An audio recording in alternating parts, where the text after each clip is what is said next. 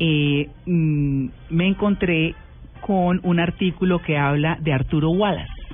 Arturo Wallace es un periodista inglés que vivió cuatro años en nuestro país y que se acaba de ir. Y entonces el enfoque de lo que se escribió sobre Arturo tiene que ver justamente con esas preguntas que siempre les hacen a los extranjeros cuando llegan y siempre les hacen a los extranjeros cuando se van. ¿No? Entonces a uno le llama la atención y dice, bueno, pues este señor, ¿qué dijo? ¿No? ¿Cuándo llegó? ¿Y qué dijo cuando se fue? Entonces la primera es, eh, cuando llegó le dijeron, ¿qué le ha parecido Colombia? ¿Ya se amañó? Eso es típico. Si uno se acuerda es típico. Pero cuando estaba preparando para irse, que estaba sentado en unas escaleras de las comunas de Medellín, le decían, ¿estás triste por dejar Colombia? ¿La vas a extrañar? Y entonces vienen las respuestas. Y entonces vienen las cosas que a veces a uno le sorprenden. Porque dice, bueno, no, un tipo de estos va a decir, no, siquiera me fui de acá. Mm. Porque como pues muchos estamos que salimos corriendo con todo esto, eh, empezando por, con lo que escucha uno desde La Habana. Pero bueno, ah, vamos a saludar a Arturo, que está en Londres ya, ya se regresó, y queremos hablar justamente de eso, de llegar a Colombia y de irse de Colombia. ¿Qué queda de todo eso? Arturo, muy buenos días, buenas tardes en Londres. Buenas tardes, buenos días. Bueno, ¿y su español qué? ¿Lo aprendió llegando acá? no, no. Eh, yo no soy inglés, en realidad soy mitad nicaragüense, mitad chileno, aunque trabajo para la BBC de Londres. Ah, no, pero ese Wallace... medio público de Gran Bretaña. ¿Y entonces ese Wallace de dónde? Wallace es escocés, de hecho. Es escocés, y, pero es de familia, eh, tercera generación ya en América Latina. Ah, no, Arturo, pues estamos aquí, cachas. ¿No? Todos hablando en perfecto español. Bueno, muy bien. Arturo, le quiero preguntar, eh, ustedes eh, en este escrito eh, se enfocan en esas preguntas de cuando llega una persona a Colombia, un extranjero, y cuando se va un extranjero de Colombia. Usted eh, dice en uno de sus apartes, que es lo que, que me llama mucho la atención, dice que mm, los colombianos debieran más preguntar qué piensan sus propios compatriotas del mismo país, de ellos mismos, que lo que piensan los extranjeros. ¿Por qué? Bueno, yo creo que la, que la, la opinión de todos es importante, ¿no? Pero a mí sí me dio la impresión, eh, en los cuatro años que estuve como corresponsal en Colombia, que los colombianos están, por decirlo educadamente, obsesionados con la imagen que proyectan en el, en el exterior y con la imagen que tienen de ellos afuera. Y es comprensible hasta cierto punto, ¿no? Yo creo que sienten que son un país que ha sido mal representado, que ha sido estigmatizado precisamente por eh, por ser retratado afuera en el extranjero eh, en algunas dimensiones muy particulares y, y bastante dolorosas, la dimensión del conflicto, la dimensión del narcotráfico, de la violencia fundamentalmente. Eh, y obviamente cualquier persona, todos los colombianos lo saben y cualquier persona que pasa un tiempo en Colombia lo descubre también. Eh, Colombia es mucho más que eso, es un país mucho más complejo, mucho más rico, con, con muchas otras dimensiones, muchas maravillosas, otras igual de problemáticas. Eh, y me parece que, que hay una, en ese sentido, mm. una obsesión hasta cierto punto, una necesidad de, de, validación. Eh, que a mí me sorprendió bastante, ¿no? Para un país tan grande, para un país con tantas cosas, como te digo, me parece comprensible, entiendo perfectamente. Sí. Eh, pero me parece que también, eh, digamos, no es completamente saludable. Y no es completamente saludable, sobre todo cuando se compara, digamos, con, con una, una falta de interés, eh, o por lo menos con un interés no tan grande, eh, con, con acercarse entre, entre ustedes mismos, entre los colombianos mismos, ¿no? Eh, los colombianos son tremendamente amables, son hacen un gran esfuerzo porque los extranjeros se sientan bienvenidos, eh, pero no todos los extranjeros, ¿no? Claro. Digamos, eh, y, y por, por ejemplo, no con los extranjeros que llegan de ciertas partes de Colombia en ciertas circunstancias, los desplazados que llegan eh, a Bogotá, etcétera, etcétera. Eh, y entonces la reflexión, un poco ya de despedida, intentando encontrar algo, algo que decir, algo que despedirme, era un poco ese consejo, dejen de preocuparse un poco menos por lo que pienso yo, lo que piensan mis colegas corresponsales internacionales, y comiencen a preocuparse un poco más. Eh, y no digo que no haya que, que, que, que sean todos los colombianos y todo lo demás, no, también es un poco como una hipérbole, como para para, para hacer notar el caso, comiencen a preocuparse más por, por hablar entre ustedes, por entenderse entre ustedes y Mm. por ponerse un poco en los zapatos del otro, ¿no? Por un Eso poco sí más que está difícil. entre los propios colombianos. Está difícil entenderse, Arturo. Arturo, mm, eh, a usted le pasó como sucede cuando uno es turista, que va a otro país y casi que conoce más ese país que visita que los mismos nativos. Usted conoció 18 de los 32 departamentos. ¿Qué fue lo que más lo atrapó? ¿Qué fue lo que más le llamó la atención? Pues por lo menos los visité, ¿no? no, Sí. no, no me atrevería a decir que los conozco completamente, que los conocí a fondo. Eh, en, en términos generales, lo que me lo que me impactó fue la diversidad de Colombia, ¿no? Lo digo un poco en el artículo también, y yo creo que eso habla también un poco mal de nosotros, lo- la prensa internacional, en la forma en cómo re- hemos retratado a Colombia y lo que le permitimos a la gente entender de ella misma. Eh, me sorprendió mucho su diversidad yo no tenía dimensionada, a pesar de que soy latinoamericano que soy periodista y que obviamente había seguido con interés la, la historia de Colombia en cierta forma, me sorprendió, por ejemplo, su tamaño, no lo había dimensionado en, en su justo tamaño, me, me dimensionó sobre todo su diversidad, o sea, yo digo ahí, Colombia es- no es un país, son muchos países diferentes, ¿no? Mm, y, y me costaría elegir un lugar, me costaría elegir un lugar, me costaría elegir un, un paisaje.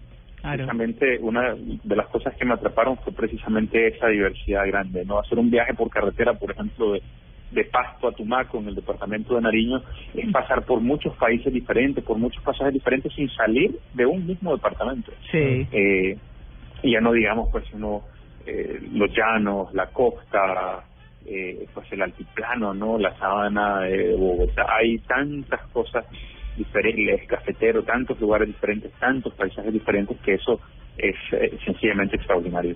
Claro. Usted habla del lenguaje, el lenguaje que se utiliza acá.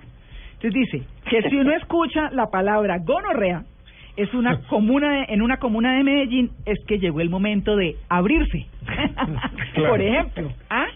¿Cómo fue ese lenguaje? Sí, no, pues fue una sorpresa. Yo recuerdo, eh, recuerdo un momento particular eh, en que cuando eh, mi colega Romeo Langlois eh, dio la conferencia de prensa después de que había sido ya liberado por la FARC. Eh, yo creo, pues muchos lectores probablemente lo recuerdan, es un colega Sí. que trabajaba para France 24, Sí, sí.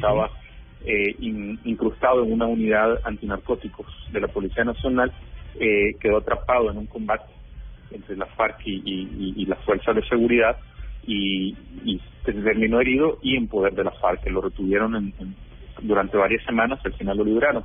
Y cuando Romeo estaba dando su conferencia de prensa, eh, él había pasado más de 10 años en Colombia, yo tenía bastante poco, yo me moría de la risa porque decía, bueno, yo obviamente hablo español mejor que Romeo, pero Romeo habla colombiano mejor que yo. Ah. Eh, porque él contaba en una parte que le habían dicho, ábrase para el cambuche, y yo decía, bueno, si a mí me dicen eso, yo me quedo quieto porque no tengo la menor idea de lo que me están diciendo. Claro. Eh, y aprender ese tipo de cosas, esos modismos, esas esas nuevas formas de llamar a las cosas.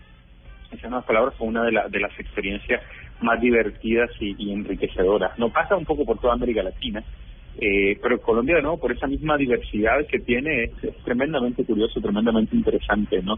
Claro. Las palabras, las expresiones que se usan en diferentes lugares de- del país. Usted dice que los mejores camarones de Tumaco se comen pasando el puente que lleva a la isla del Morro, pero también dice que hay que huir del aguardiente como de la estupidez. ¿Por qué?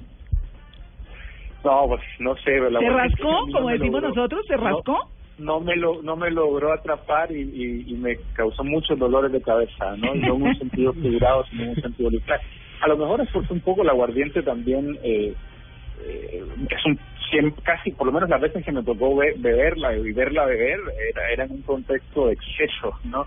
No es un trago como para tomárselo despacio y saborearlo, eh, degustarlo, es, es un trago para emborracharse, generalmente cumple ese cometido muy bien y al día siguiente es, es, eh, se pagan obviamente todos los pecados. No no soy bebedor de aguardiente, eh, me gusta más el ron eh, y bueno y pues en Colombia hay buenos rones aunque es bastante Sí. difícil conseguirlo. Sí, sí, sí. Bueno, que aunque sea un cliché, es cierto que lo mejor de Colombia es su gente, que lo peor también es su gente, porque es la gente y no los paisajes la que, para bien y para mal, le dan forma a una nación. Eso es lo que dice usted. Y es así, es así. Hoy que está afuera, ¿qué se llevó de Colombia? ¿Qué es lo más importante que le quedó de este país? Gente, precisamente, no muy buenos amigos, eh, y es otra gente extraordinaria que, no, no me atrevo a llamar amigos, reconociendo el, en el transcurso de mi trabajo y que daba lecciones de vida espectaculares de forma de forma cotidiana, ¿no? Eh, definitivamente hay, hay, hay gente extraordinaria en Colombia, esa es su mayor esperanza. Eh, pero el punto también es que, es que no basta con decirlo en voz alta y repetirlo y, alegrarse por eso, porque el problema es que hay a lo mejor gente extraordinaria de uno y otro lado de la, de la cerca que no logran entenderse entre ellos mismos y que no hacen un esfuerzo por ponerse en lugar del otro y eso es lo que perpetúa también un poco no esos ciclos de, de violencia que, que el país tiene y o ha estado viviendo durante tanto tiempo y probablemente esa capacidad de empatía, digamos, y de intentar comprender las razones de los que no son como uno, de los que no piensan como uno, de los que no se parecen a uno, eh, y solucionarlo de una forma civilizada es lo que, lo que, lo, tal vez lo que le hace falta a Colombia para dar ese salto. Claro. Eh, hacia hacia la, la paz, hacia, digamos, cierta normalidad, por, por usar una palabra que no estoy seguro que, que, que sea la más apropiada, pero pero bueno, así. Bueno, ¿se fue bailando champeta, reggaetón, todo eso o no? No le preguntó de las mujeres, son las más bellas. Ay, Sí, ah. no, claro, champeta, reggaetón, salsa. A mí se me había olvidado lo mucho que me gusta Vallenato. bailar hasta que fui a Colombia. Delicioso. Eh, y sí, o sea, y de hecho me voy con la, un poco con la lástima de no haber bailado más. No, bueno, pero puede volver, porque concluye muy bien en su artículo aquí, dice, y por eso, como dije antes, me voy con la sensación de que la capacidad para ponerse en los zapatos del otro va a terminar siendo lo que defina el futuro del país. Arturo, ¿qué, qué- le quiere preguntar Sí, algo? una sola, una sola pregunta, Arturo. Vos sabés que est- estoy en, en Colombia ya hace muchos años disfrutando, pero todavía no pude definirlo y tal vez vos me podés ayudar que estuviste por aquí, por estas tierras. ¿Qué es vaina? Vaina. Sí, porque todavía no la puedo identificar. Esa vaina. Claro. Es cualquier, es cualquier cosa. Sí, claro. Es el todo y es el nada al mismo tiempo. Sí. Exactamente, es, depende ahí de la entonación, ¿no? Es un problema, es una es un objeto, es lo que se te ocurra. La Claro. vaina. Bueno, ahí está la Ah, vaina. La próxima vez que trate de identificar y que nos explique a nosotros en Cachacolandia qué quiere decir ajá. Ah, el ajá costeño. Ajá. Sí, Bueno, sí. ajá. Yo- ahí hay una mejor profesora que yo, que es Martina la Peligrosa. probablemente. Ah, sí, claro. Tiene una, unas lecciones de cordobés espectaculares que también me mataban de la risa. Claro, pues bueno, Arturo, queremos agradecerle esta atención que ha tenido usted con En Blue Jeans de Blue Radio, de contarnos desde su perspectiva eh, por qué los colombianos debemos preocuparnos más por entendernos entre nosotros, por escucharnos entre nosotros, que por escuchar la opinión de un extranjero, que también es absolutamente válida. Gracias, que tenga un feliz día y que nos recuerde siempre bien. Buen día, un abrazo y saludos a todos.